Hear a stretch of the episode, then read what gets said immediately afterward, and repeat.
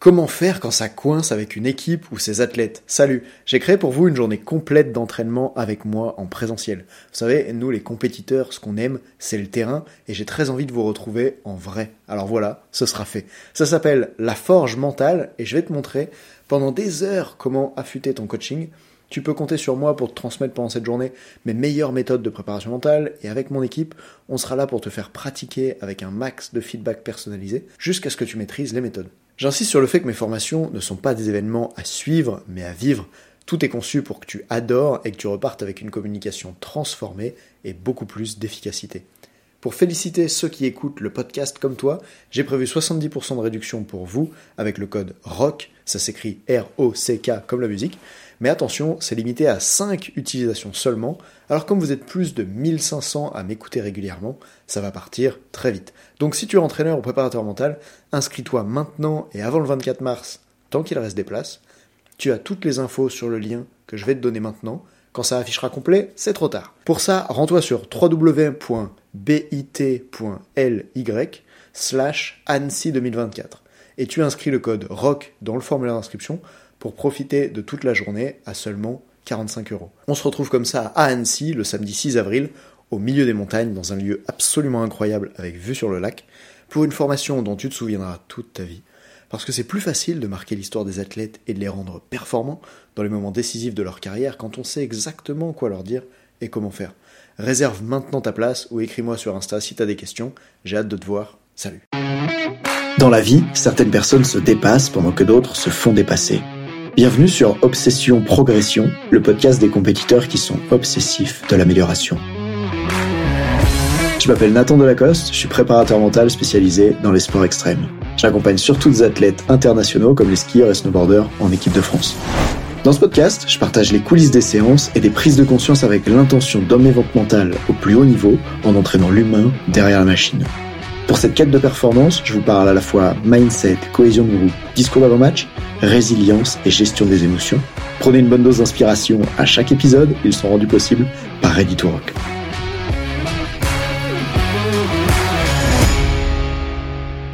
Combien de fois t'es prêt à rater sans commencer à croire que c'est fini pour toi et que tu pourras pas faire mieux? Combien de fois t'es prêt à te planter, à pas avoir les résultats que tu veux, sans que ça commence à installer dans ta tête l'idée que peut-être tu pourras jamais dépasser ce stade? Je fais cette séance là parce que ce matin à 9h30, j'avais un coaching très court avec un skieur de 14 ans que j'ai commencé à accompagner l'année dernière. On a fait une pause et là il me rappelle parce qu'il est en train de traverser un moment dur de sa saison. J'avais envie de partager avec toi ce qui s'est passé, comment je l'ai accompagné, parce que je pense que ça peut aider beaucoup de coachs ou d'athlètes qui font face au même problème. Tu sais, dans la vie, il y a ce moment où on s'entraîne dur, on fait des efforts pour essayer d'accomplir quelque chose de vraiment important pour nous, et finalement, ben on n'obtient pas les résultats qu'on veut. En fait, ce jeune, il m'appelle, et je dis, qu'est-ce qui se passe, euh, appelons-le Polo? Qu'est-ce qui se passe, Polo? Et il me dit, ben là, euh, je suis pas bon à l'entraînement et je suis pas bon en compétition, j'arrive pas à faire le ski que je veux. Ok, première question, je vais aller mettre du, timing là-dessus, je vais dire, ok, ça fait combien de temps que tu ce problème? Et là, il me dit, ça fait deux semaines. D'accord. Donc déjà, ça sert un peu à mettre en perspective, parce que si ça fait deux ans ou deux semaines, c'est pas la même chose. Et lui, sa voix au téléphone, il m'en parle comme si ça faisait deux ans qu'il avait le problème alors qu'en fait ça fait deux semaines. Et déjà là, il y a un petit indicateur, tu vois. Et je lui, pose un peu plus de questions et en fait, euh, je me rends compte quand je parle avec lui que il a raté euh, les trois dernières séances. Il perçoit vraiment les avoir ratées, pas avoir été bon. Et puis ça fait dix séances qu'il a l'impression de pas progresser. Et je lui dis, ok, euh, qu'est-ce qui se passe pour toi à ce moment-là? Et c'est là qu'il me répond, ben, je me dis que je suis arrivé à mon niveau maximum. Je me dis que je pourrais pas aller plus loin, que je suis à mon niveau maximum. Est-ce que tu commences à percevoir, à ce stade du podcast, c'est quoi le problème? Tu peux voir que ce jeune, quand il rate quelques fois de suite, et pour lui le, critère c'est entre 3 et 10 séances sur deux semaines, il commence à se dire qu'il pourra pas aller plus loin. Il commence à attribuer la fin de sa carrière. Tu peux imaginer le poids que ça a? Et il a 14 ans, hein. je sais pas si t'entends bien ça, tu vois. Et donc là, je lui pose une question pour aller un peu plus loin et je lui dis tiens mais Polo, euh, toi, de combien de séances ratées t'as besoin pour croire que t'es à ton maximum, que tu pourras pas aller plus loin? Tu vois un peu ce qu'il y ce qu'il y a derrière cette question-là? Et donc c'est là qu'il commence à me dire ah ben là euh, non mais c'est vrai c'est pas juste les trois dernières séances c'est ça fait dix séances que je progresse pas tu vois. Et j'ai ok du coup à partir de combien de séances exactement sans progresser est-ce que tu peux te dire là c'est sûr je pourrais pas aller plus loin? Et cette question est un peu bizarre parce que forcément, elle le force à réfléchir et à se rendre compte, tiens, mais en fait, c'est vrai, ça, il faut que je rate combien de fois pour me convaincre que je pourrais jamais faire mieux? Et il n'y a pas vraiment de chiffres. Et là, du coup, on commence à mettre du doute. Doute qui va être très utile après. Et à un moment donné, je fais pas toujours comme ça dans les coachings, mais là, comme on avait très peu de temps, tu vois, euh, j'ai voulu comme accélérer en termes de posture. Des fois, c'est un choix qui est, pas évident à faire, mais à ce moment-là, j'ai fait le choix de le faire pour lui. J'ai l'impression que c'était le mieux que je pouvais faire. Et je, je dis, écoute, jeune, Polo, si quand t'as raté trois fois de suite, dix fois de suite, tu te dis que tu pourras jamais aller plus loin, tu te dis que t'es à ton niveau maximum, tu te dis que t'es incapable dans ta vie de faire plus, alors arrête tout de suite le ski et arrête encore plus le ski de haut niveau. Et tu peux entendre que lui, il avait dans sa tête cette image de une progression, elle doit être linéaire, elle doit être constante. Et d'ailleurs, il y a quelques jours, je faisais une séance de préparation mentale avec un champion du monde de snowboard qui pensait qu'une blessure, ça devait récupérer de façon linéaire. Et moi-même, je me suis comme cassé le pied l'année dernière. Et c'est extrêmement frustrant quand ta blessure, elle, elle récupère, puis d'un coup, ça rebrousse chemin. D'un coup, c'est pire qu'avant, puis après, ça récupère, puis après, c'est à nouveau moins bien. Et il y a quelque chose de très frustrant dans ce processus-là. Mais si tu parles à des kinés, ben en fait, ils pourront juste te dire que c'est comme ça et que c'est pas du tout linéaire. D'ailleurs, la vie en général, au stade où t'en es toi aujourd'hui, tu peux remarquer que probablement que t'es nettement plus en avance qu'il y a 5 ans, qu'il y a 10 ans, mais que par contre, T'as eu des moments de, de setback, t'as eu des moments où ça recule, où c'était plus difficile, où c'était pas comme tu veux. Et à ce moment-là, du coup, j'ai ça en tête et je me dis, j'ai besoin d'aider ce jeune à prendre conscience de la façon dont les choses fonctionnent vraiment, parce que il est dans le fantasme là. Il est dans le fantasme que ta progression doit être linéaire, que tout va bien seulement si tu continues de progresser sans arrêt, que ça veut dire que t'es pas bon, que tu pourras pas aller plus loin si pendant un moment donné tu progresses pas. Genre si tu fais des efforts et que tu progresses pas, ça veut dire que vraiment t'es nul et tu peux pas aller plus loin. Et en plus ça, ça a été renforcé. il me dit, j'essaye de l'oublier et de faire abstraction, mais tu vois, mes coachs, ils viennent me voir et ils me disent que je suis pas motivé et que je dois faire plus d'efforts pour y arriver. Et à ce moment-là, ce que je perçois, c'est que je pense que les coachs ont vraiment envie de l'aider, mais juste peut-être à ce moment-là, ils ont pas les mots. D'ailleurs, c'est pour ça que j'ai créé un organisme de formation professionnelle pour les entraîneurs et les former à la préparation mentale. C'est parce que je pense qu'il y a plein de coachs qui savent pas vraiment comment s'y prendre pour aider des athlètes en difficulté. Et à ce moment-là, je lui dis à Apollo, je lui dis, écoute, t'as déjà joué aux jeux vidéo? T'as déjà joué à, tu sais, ce personnage qui est là, qui est comme un héros et il se fait attaquer par des coups d'épée, par des flèches. Moi, par exemple, j'ai beaucoup joué à World of Warcraft, trop joué quand j'étais jeune, mais j'ai appris des trucs. Ce personnage de jeu vidéo, quand il se déplace, il peut avoir un bouclier autour de lui. Et quand il a ce bouclier, les épées, les flèches ne lui font rien du tout. Il est complètement insensible. Et si par contre son bouclier est pas là, si son bouclier est pas activé, ben en fait, chaque flèche, chaque coup d'épée va l'atteindre. Et donc à ce moment-là, c'est pas les entraîneurs vraiment le problème. C'est comment lui, il se perçoit. C'est cette croyance qu'il a dans la tête, c'est ce trou dans son bouclier, ce trou dans lequel c'est écrit, hmm, si tu passes par là, ça veut dire que t'es à ton niveau maximum. Ce trou, en fait, comme un trou d'estime de soi. Si quelqu'un vient te voir et te dit t'es moche, mais que toi t'es persuadé, bah, d'être assez beau, en fait, probablement que ça te fera rien du tout. Souvent, les gens qui ont le plus le syndrome de l'imposteur, et je parle d'ailleurs beaucoup à des entraîneurs qui me partagent ce manque de légitimité, d'aller coacher à plus haut niveau, ou même d'être avec l'équipe qu'ils prennent maintenant. Souvent, en fait, c'est même pas les gens à l'extérieur qui nous disent qu'on n'est pas à la hauteur. C'est nous-mêmes. On se dit à quel point on n'est pas à la hauteur. Alors première étape, à ce moment-là, je crois que c'est de remarquer que l'environnement est juste en train de te faire prendre conscience qu'il y a un trou dans ton bouclier. Un peu comme si la vie c'était pas une fenêtre où on voit le monde extérieur, c'était un miroir dans lequel on se voit soi, dans lequel quand je remarque que ça me fait du mal ce qu'on me dit, ben c'est juste en train de me montrer il est comment mon bouclier, où est-ce qu'il y a un trou, ça me donne de l'information sur moi, ça m'aide à apprendre plus à propos de moi-même. Et la chance qu'il y a, ben c'est que du coup, si c'est moi, j'ai de la responsabilité dessus. Si j'ai moi, j'ai du pouvoir d'agir. Je vais pouvoir changer des choses. Et à propos de pouvoir, ça m'a semblé dans, dans la séance courte au téléphone que j'avais avec ce jeune Polo, le moment de lui parler de l'impuissance apprise. L'impuissance apprise, c'est pas juste un concept, c'est quelque chose qui a été démontré scientifiquement. Et parmi ces études-là, il y en a une assez intéressante dans laquelle ils prennent un chien, il est dans une pièce où euh, il y a un muret entre les deux côtés de la pièce. Il est d'un côté de la pièce, ils vont l'électrifier ce côté-là. Et là, le chien, qu'est-ce qu'il fait? Il saute, il va de l'autre côté. Mais quand il saute et il va de l'autre côté du muret, le sol est électrifié aussi. Alors, il saute à nouveau pour aller de l'autre côté du muret et essayer de fuir ces décharges électriques. Et puis, peut-être qu'il saute plusieurs fois comme ça. Et au final, le chien, il prend conscience que il peut rien y faire. Il prend conscience que peu importe qu'il soit à gauche ou à droite du muret, dans tous les cas, il se fait électrocuter. Et là, il y a un autre chien qui arrive. Et ils se sont amusés avec cet autre chien. à électrifier à nouveau la cage. Et ce qui se passe de très intéressant, c'est que le deuxième chien qui arrive, lui, il est pas au courant. Et donc, quand l'électrocution arrive la première fois, bah, il saute de l'autre côté. Et de l'autre côté, les scientifiques, c'est des petits malins, ils jouent à un jeu dans lequel ils ont arrêté d'électrocuter la cage. Pendant que le premier chien, lui, comme il a appris que de toute façon il était impuissant et qu'il ne pouvait rien y faire, alors il continue de se faire électrocuter, tandis que l'autre côté de la cage n'est plus électrisé ou électrocuté, je sais plus comment on dit. À des fins pédagogiques, c'est possible que j'ai un peu modifié cette étude scientifique pour qu'elle soit encore plus facilement compréhensible. Des fois, quand on l'explique à des enfants, d'ailleurs, il suffit de dire que c'est un éléphant dans un cirque. Quand il est petit, il est attaché à un piquet qu'on a planté dans la terre et il peut pas arracher le piquet. Et du coup, il a tellement appris qu'il pouvait pas arracher le piquet que même quand il est plus grand et qu'il pèse plusieurs tonnes, bah, il arrache toujours pas le piquet parce qu'il sait qu'il est impuissant dans sa capacité à arracher le piquet. C'est l'impuissance apprise. Et en fait, c'est le fléau le plus grave qui est en train de toucher ce jeune dont je te parle, le jeune Polo. C'est qu'il rate quelques fois de suite et il est en train d'apprendre son impuissance.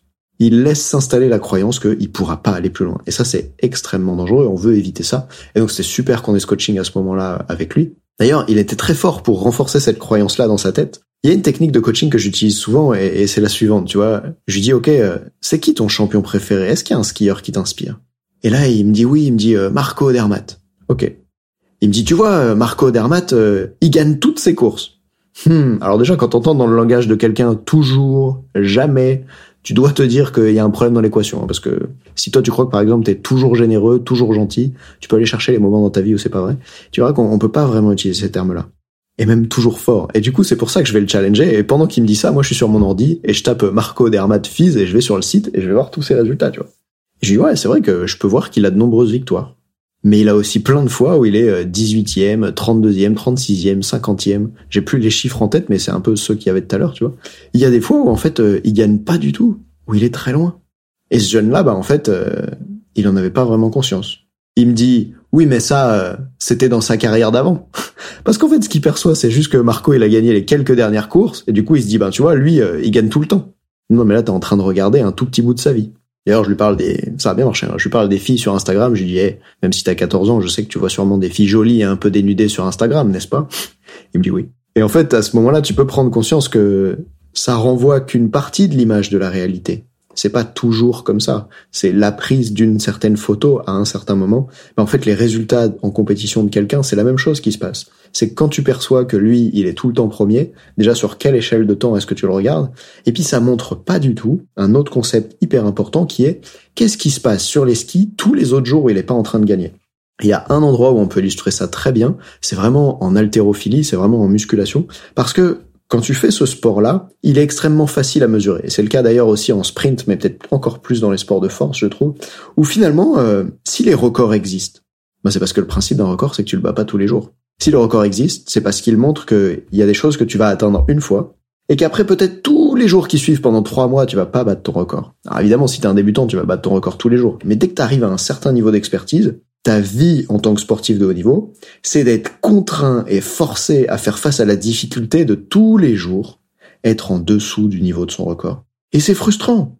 Et du coup, en ski, déjà on peut se poser la question, le jeune Polo, à quoi est-ce qu'il mesure qu'il est moins bon que les autres jours? Parce que évidemment, il me dit, ben je vois mon chrono par rapport aux autres, mais peut-être que lui il est en train de faire un changement de technique ou que il est en train de skier tellement vite que c'est super et des fois par contre il va faire des erreurs et ça, en fait, le chrono, tu vois, en ski, il y, a, mille façons de skier différentes qui peuvent donner le même chrono. Et donc, évidemment, on devrait observer aussi le processus et pas que euh, le résultat chronométré. Mais du coup, si j'en reviens à cette histoire de poids dans une salle de muscu, ben, je crois que c'est une vraie qualité chez les athlètes haltérophiles d'être capable de se sentir au quotidien en dessous de leur PR, en dessous de leur record personnel, et de quand même continuer de s'entraîner en croyant qu'un jour ils vont le dépasser. Et d'ailleurs, des fois, par là, certains athlètes, ils vont mettre des mois ou peut-être même des années à revenir au niveau de leur corps à leur dépasser. Il y a même des cycles d'entraînement en préparation physique, et c'est mon ancien métier. Il y a même des cycles d'entraînement en préparation physique qui sont conçus pour que pendant un certain temps, tu peux pas du tout soulever ton record. Parce que tu es en train de détruire de la fibre musculaire, parce que tu es en train de faire un cycle qui a rien à voir avec le fait de produire des performances maximales. Et donc, ce que je suis en train de te dire, c'est que ça fait juste partie du processus.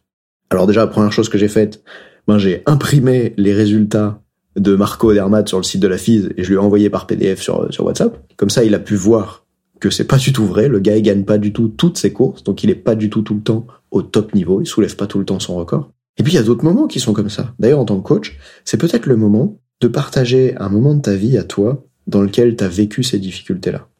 Tu sais, le problème d'un jeune quand il a 14 ans, ben, c'est qu'il n'a pas encore le recul sur la vie que, tu vois, moi j'aurais bientôt 30 ans au moment où je fais ce podcast. Il n'a pas encore du tout le même recul sur la vie pour avoir été capable de prendre conscience d'à quel point ça fluctue, à quel point c'est des cycles avec des ups et des downs, et pas genre des marches d'escalier qui montent. Parce que tu vois, le jeune Polo, il me dit, oui bon, euh, là je suis en train de comprendre, il me coupe la parole, il me dit, là je suis en train de comprendre que peut-être euh, je suis sur une marche d'escalier. Mais une marche d'escalier, c'est normal, je sais que des fois il y a des paliers et il faut aller à la prochaine. Mais là, ce que je comprends pas, euh, c'est que je suis en dessous de mon niveau de d'habitude. Bah ouais, bah ça aussi, ça fait partie du process. Désolé, ça veut pas dire qu'il n'y a pas de questions à se poser, ça veut pas dire qu'il n'y a pas des choses à changer, qu'il n'y a pas par exemple une surfatigue et on doit s'adapter par rapport à ça. Mais c'est juste quelque chose à percevoir comme normal, de pas avoir une progression comme des marches, mais d'avoir une progression parfois comme des montagnes russes. Montrez-moi quelqu'un qui n'a pas eu une progression comme ça et je serais très étonné. Tu vois, si c'est ton cas, envoie-moi un message. Mais sinon, si t'es coach, la façon dont tu peux le faire aujourd'hui avec l'athlète, je vais te donner deux atouts là, un si t'es coach et un si t'es athlète. Si t'es coach, la façon dont tu peux le faire pour aider l'athlète à se dépasser, c'est parler d'un moment de ta vie dans lequel toi t'as vécu ça. Par exemple, un des challenges que j'ai donné à ce jeune après, c'est d'aller parler à ses parents pour leur demander de parler autour de ce concept-là, du fait que la progression n'est pas linéaire. D'aller demander à son père qui travaille, ok, comment ça s'est développé ton travail? Est-ce que tu eu des moments où c'était pire qu'avant, etc. Pour qu'il puisse prendre conscience de ce truc-là. Moi, je l'ai fait avec lui à propos de mon entreprise. Je lui dis, écoute, Polo, si je pensais de la même façon que toi, aujourd'hui, on serait même pas en train de se parler. Parce qu'au début, quand j'ai lancé mon entreprise, c'est pas une semaine, deux semaines ou quelques semaines qu'il m'a fallu pendant lesquelles je trouvais pas de clients. C'était bien plus que ça. C'était des fois euh, trouver un client en un mois, alors que j'en cherchais tous les jours. Si j'avais arrêté après quelques essais infructueux, ben on serait pas en train de se parler aujourd'hui en fait. Si j'avais cru que j'étais à mon niveau maximum et que cette entreprise ne pouvait pas aller plus loin. Mais j'avais cette flamme en moi, j'avais cette idée que c'était possible. Et quand tu poursuis cette idée que c'est possible, ben ça change tout en fait. Et c'est là que je lui pose la question. Imagine que tu retournes à l'entraînement avec la certitude en toi que tu peux dépasser ce niveau, que tu peux aller plus loin. Comment ça change? Il me dit ah bah j'aurai beaucoup plus d'énergie et puis je le prends mieux quand ça va pas, quand je réussis pas une manche. Et c'est ça qui va faire que ça change tout en fait dans ces entraînements. Et c'est pour ça que la dimension mentale, elle est tellement importante. Parce que peu importe ce que les athlètes y font sur le terrain, l'histoire qui se raconte à propos de ce qu'ils sont en train de vivre, ça détermine le niveau d'énergie, d'ambition, de résilience, de capacité à recommencer qu'ils ont à ce moment-là. Et puis tu sais, il y a tous ces moments dans la vie où on est confronté à ça. Regarde, mon entreprise, elle avait commencé à décoller, je recevais des demandes toutes les semaines. Et d'un coup, en 2020, Covid. Et là, je perds tout. Ma boîte mail, vide. Pendant des mois, je reçois même pas une demande en trois mois. Je me souviens, d'ailleurs, je sais plus si c'était six à l'époque, parce que ça, m'a paru une éternité, en fait. Et pareil, dans l'organisme de formation que j'ai créé pour les entraîneurs. Au début, c'était pas facile. Les gens, ils venaient pas vers moi. Fallait que j'aille les chercher. Et quand tu vas les chercher, ben, tu trouves pas forcément des gens avec qui travailler. Et combien de fois, t'es capable de prendre une porte dans la figure, combien de fois t'es capable de prendre un nom avant de croire que c'est pas possible, avant de croire que tu pourras pas aller plus loin? Et donc pour l'aider à installer cette nouvelle croyance, j'appuie sur de la preuve sociale. C'est une technique très efficace. Je lui dire, ok, euh, regarde par exemple en France, on a Clément Noël. Clément Noël, il a été champion olympique en ski alpin. Depuis, est-ce qu'il gagne toutes les courses? Bah non. Et pourtant, est-ce que tu crois qu'il skie en disant que il pourra jamais être au niveau d'avant, que sa carrière elle est finie? Alexis Pinturo, c'est un skieur qui a fait de très grandes performances et plusieurs fois il est allé au jeu et il a pas du tout eu les résultats qu'il voulait. Récemment, il y a eu les championnats du monde de ski alpin à Méribel et Courchevel en Savoie, où il a obtenu des résultats qui, d'après ses posts sur les réseaux en tout cas, et comment il se comporte, semblent lui plaire beaucoup. Ben en fait, entre toutes ces périodes-là, il a eu des phases de down aussi. Et j'ai même pas besoin de le connaître personnellement pour pouvoir t'en parler. Je le connais pas personnellement. Je peux juste observer comment il réagit à ses courses sur les réseaux sociaux. Je peux juste observer quels sont ses résultats et je peux voir que bah, il est pas toujours premier, mais qu'il est capable d'être premier bordel et qu'il est capable de le faire plusieurs fois dans le temps, pas juste une seule fois. Donc j'aimerais que si t'es coach ou si t'es athlète ou quoi que ce soit, même, si tu fais pas de sport, à la parce que je sais qu'il y a aussi des gens qui, qui font pas de sport, qui écoutent ce podcast, finalement, il paraît que les choses sont transférables au reste de la vie, et c'est chouette. J'ai envie que t'installes la croyance, que tu te poses la question, combien de temps? Combien de temps est-ce que t'es prêt, prête, à être frustré, à être déçu, à pas y arriver, avant d'installer la croyance que tu pourras jamais aller plus loin? Tu vois, est-ce qu'il te faut trois séances de ski qui, qui se passent mal pour croire que t'es au bout de ta carrière? Ou est-ce qu'à l'inverse il te faut 3000 séances de ski qui se passent mal pour croire que t'es au bout de ta carrière. Et à mon avis, cette question-là, elle est vraiment super importante parce que je crois qu'on sera tous condamnés un jour à installer cette croyance-là en nous. Pourquoi? Bah Parce que la vie, elle a un début, elle a une fin, et désolé si t'écoutes ce podcast, il paraît qu'on va tous mourir. Et donc probablement que de toute façon, bien avant ta mort, ton niveau de performance va diminuer. Tu vois, récemment, il y a Johan Claret, 41 ans, qui vient de décider d'arrêter sa carrière. C'est le cas aussi de Tessa Worley. Et moi, je me demande si ces gens, ils arrêtent leur carrière, bah, juste parce qu'ils ont envie d'aller faire de la moto le week-end et d'arrêter de s'entraîner durant ski tous les jours, ou parce que ils ont installé la croyance qu'ils ont déjà eu une belle carrière et ils sentent qu'ils pourront pas faire mieux. Ils sentent que, avec le corps qu'ils ont, avec les choses qui changent, ils pourront plus, aux prochains Jeux Olympiques, aller chercher les médailles et peut-être qu'ils veulent finir sur une bonne note. Ou juste qu'ils en ont marre de faire du ski et qu'ils veulent faire autre chose. Peu importe. Mais la question se pose, à mon avis. La question se pose de à quel âge est-ce que j'installerai chez moi la croyance que je ne peux plus dépasser ce niveau de performance. Ça veut pas dire que je peux plus m'entraîner ou faire du ski. Hein. Tu vois, il y a des gens qui font du crossfit à 60, 70 ans. Je trouve ça assez stylé de regarder comment ça se passe pour eux. Mais juste à propos du niveau de performance, on sait, toi et moi, qu'il y a un jour où on sera à un niveau de performance plus faible que notre meilleur niveau de performance qu'on a eu. Et donc, dans tous les cas, cette croyance, elle va s'installer chez nous un jour. Mais imagine, imagine qu'elle s'installe en toi quand t'as 14 ans, quand il te reste toute la vie à vivre devant toi. Quand ton cerveau, et même le cortex préfrontal, il a même pas fini de se développer. Imagine que ça s'installe à 14 ans, quand t'as même pas encore eu un tel pic de testostérone que tes muscles sont vachement plus forts et tu prends en masse musculaire. Imagine que cette croyance pourrie, que tu pourras jamais faire mieux, elle s'installe à un âge de ta vie, où même physiologiquement, t'as l'avenir devant toi. Tu vois à quel point c'est ridicule? Et pourtant, ben c'était le cas de ce jeune-là. Et par ridicule, ce que j'entends, c'est que c'est pas qu'il est nul d'installer cette croyance-là dans sa tête. Pas du tout. Parce qu'on est nombreux à le faire, à l'avoir fait. Et peut-être que, si t'écoutes ce podcast, peut-être que c'est ton cas aussi. Peut-être dans certains endroits de ta vie. Tu vois, par exemple, pour moi, ça a été les mathématiques. Tu vois, il y a un moment où je me suis dit, non mais, je pourrais jamais aller plus loin en mathématiques. Et pourtant, j'étais pas très fort. Mais juste, j'avais appris que j'étais impuissant. Et il y a des domaines de notre vie dans lesquels c'est comme ça. Pour certains, c'est dans la séduction, pour d'autres, c'est dans le sport. Il y a plein d'endroits. Et du coup, je t'invite à remarquer, c'est quoi les endroits de ta vie aujourd'hui où t'as renoncé? C'est quoi les endroits dans lesquels tu te dis, je pourrais pas faire mieux que ce que j'ai fait avant Et de regarder cette croyance-là, de regarder ces croyances-là, et de vérifier, est-ce que j'ai envie de les garder ou est-ce que j'ai envie de les exploser? Et je sais pas si ce podcast va t'aider à t'en libérer immédiatement ou pas. Peut-être que tu auras besoin de te faire accompagner individuellement pour pouvoir dépasser ça. Mais juste de mettre le doigt dessus et de remarquer qu'à certains endroits de ta vie, il y a des choses que tu t'autorises plus à croire, je crois que ça peut être un truc énorme. Combien y a de gens qui s'autorisent pas à croire quand ils ont 35 ans, 40 ans, 45 ans, qui peuvent encore changer leur vie, qui peuvent encore aller vivre un métier qui leur plaît, qui peuvent quoi que ce soit en fait. Est-ce que tu peux voir à quel point l'impuissance apprise, c'est comme un fléau énorme. Énorme. Et tu vois, je t'en parle sur ce ton-là parce que, ben là, jeudi, il y a quelques jours, en fait, je me suis luxé l'épaule gauche pour la sixième fois en faisant du sport extrême. D'ailleurs, c'était même pas sur une chute extrême cette fois-ci, c'est con. Autant l'année dernière, j'ai cassé mon pied, mais c'était sur un truc euh, sacrément osé. C'était en battant mon record, en fait. Mais là, c'était pas le cas pour l'épaule. Et justement, est-ce que j'accepte d'installer maintenant en moi la croyance que, bah, mec, euh, t'as 30 ans, t'as déjà luxé six fois l'épaule, le sport extrême, c'est fini pour toi? Ou est-ce que je me dis, je pourrais encore prendre plus de plaisir et envoyer des plus gros trucs que ce que j'ai fait jusqu'à maintenant? Et il y a des endroits de ma vie où j'ai peut-être choisi de renoncer, tu vois. Il y a des années où je me suis entraîné à faire euh, autant de têtes en bas différents que possible et, en wakeboard, tu vois, je savais en faire euh, six différents, six têtes en bas différents. Je sais pas si un jour je retrouverai ce niveau-là. Mais il y a une chose qui a changé, c'est que depuis je suis moins intéressé par le fait de m'entraîner très dur pour arriver à faire six têtes en bas différents en wake que ce que je le suis par exemple avec mon business sur l'intention de le développer, de devenir plus compétent, d'aider plus d'entraîneurs, plus d'athlètes de très très haut niveau. Donc tu vois, c'est ok d'installer à certains endroits la croyance que on veut s'arrêter à ce niveau-là. Mais c'est la croyance de je veux m'arrêter à ce niveau-là, ça me va. Pas la croyance de je peux pas dépasser ce niveau-là parce que j'ai raté quelques fois, quelques fois de trop et que ça me fait croire que j'en suis incapable. Et en même temps, bah écoute, ça va arriver un jour parce que pour tous, à un certain stade sur nos performances sportives, ça va commencer à diminuer. Mais imagine à quel point ça pourrait diminuer plus tard si tu choisissais maintenant de rechoisir la croyance et de voir que t'as encore plein de place devant toi. T'as encore des opportunités, t'as encore la capacité de grandir, d'évoluer, de construire des superbes choses. Alors, j'espère que t'as kiffé cet épisode. Si tu l'as aimé, franchement, va voir l'épisode 5 il va te plaire aussi. Si tu l'as pas déjà écouté, fonce écouter l'épisode 5 et je te dis à très vite. Ciao.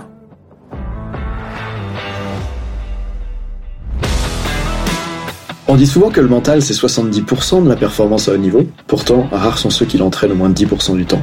En écoutant jusqu'ici, t'as donné à la dimension mentale un peu plus de la place qu'elle mérite chaque semaine. Bien joué. Ma mission audacieuse, c'est d'aider le monde du sport à se transformer en profondeur et je veux faire en sorte que plus aucun coach ne passe à côté de la psychologie de ses athlètes. C'est pour accomplir ça que je crée une tonne de vidéos sur YouTube et des épisodes comme celui que tu viens d'écouter. Alors, je vais pas te demander d'inscrire de force tes amis au podcast et en même temps, si tu peux en parler à quelqu'un qui va l'adorer, quelqu'un qui ça serait utile, ta recommandation elle signifie beaucoup pour moi. Si chaque auditeur en parle juste à deux autres, l'année prochaine, on sera des milliers de fois plus nombreux avec l'obsession progression. Salut